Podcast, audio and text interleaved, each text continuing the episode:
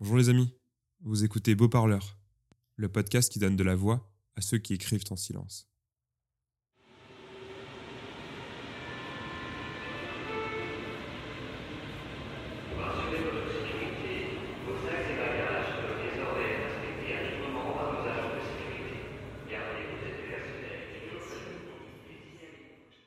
Aujourd'hui, c'est au tour d'Hector, aussi connu sous le nom de Hector Gémologiste. Il est gémologue et expert en bijoux. Il fait partager sa passion à travers ses reportages intitulés J'aime. Hector a 29 ans et habite Paris. Il a commencé à faire des poèmes dès son plus jeune âge. Il a ensuite entrepris d'écrire un livre pour apporter une vision différente de notre monde. Son texte s'appelle La société.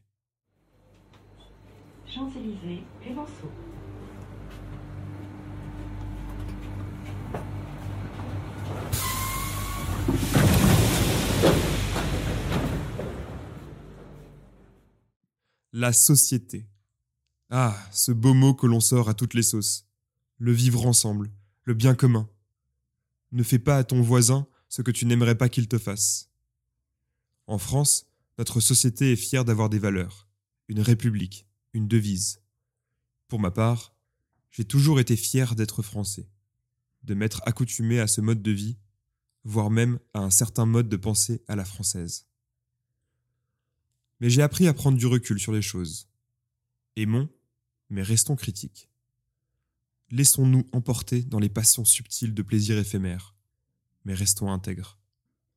Car dans la vie, rien n'est soit bien, soit mauvais et nous devons manier la nuance sans défiance et combattre, sans se laisser abattre, un mode de pensée binaire.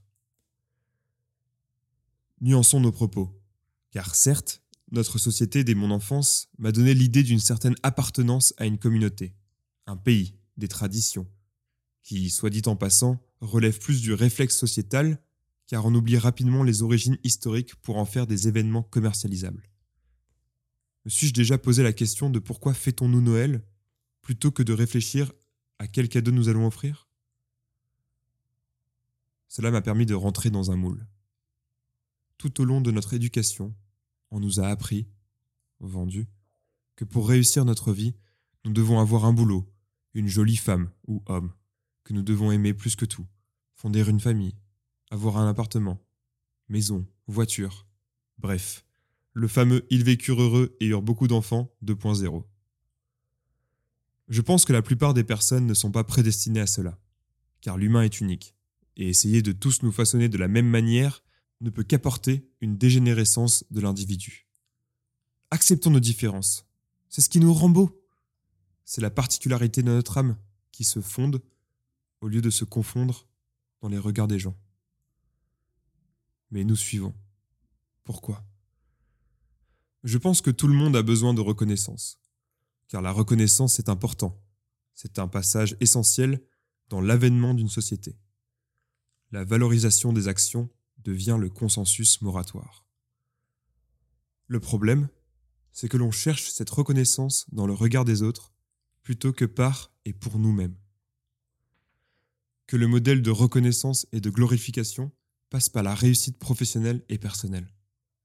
C'est normal, nous ne formons qu'une entité, mais de grâce, Qu'est-ce que la réussite?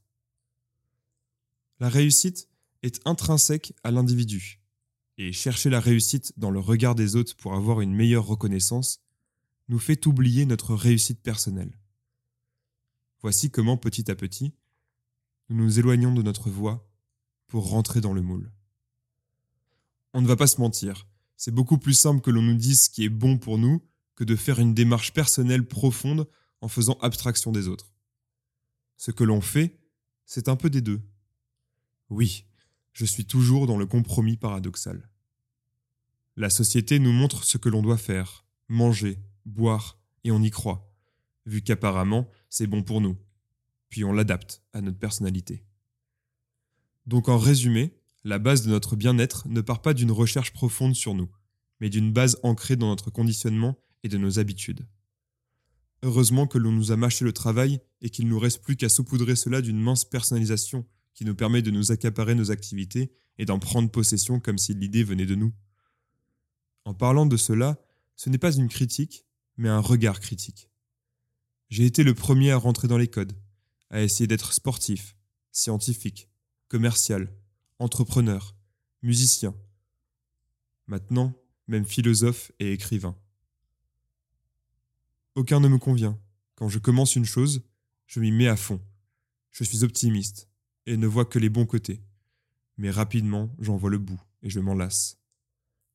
Comme si la nouveauté était une frénésie salvatrice que l'habitude prend un malin plaisir à détruire. Je ne suis aucune case de ce monde, mais justement, je me sens lié à toutes. Mais ne vous inquiétez pas, votre cerveau fera rapidement une nouvelle case pour m'y mettre dedans, car nous ne pouvons accepter ce que l'on ne comprend pas. Or, chaque individu est différent et unique, et si l'on n'était pas conditionné rapidement par notre société, il y aurait autant de cases que de personnes sur Terre.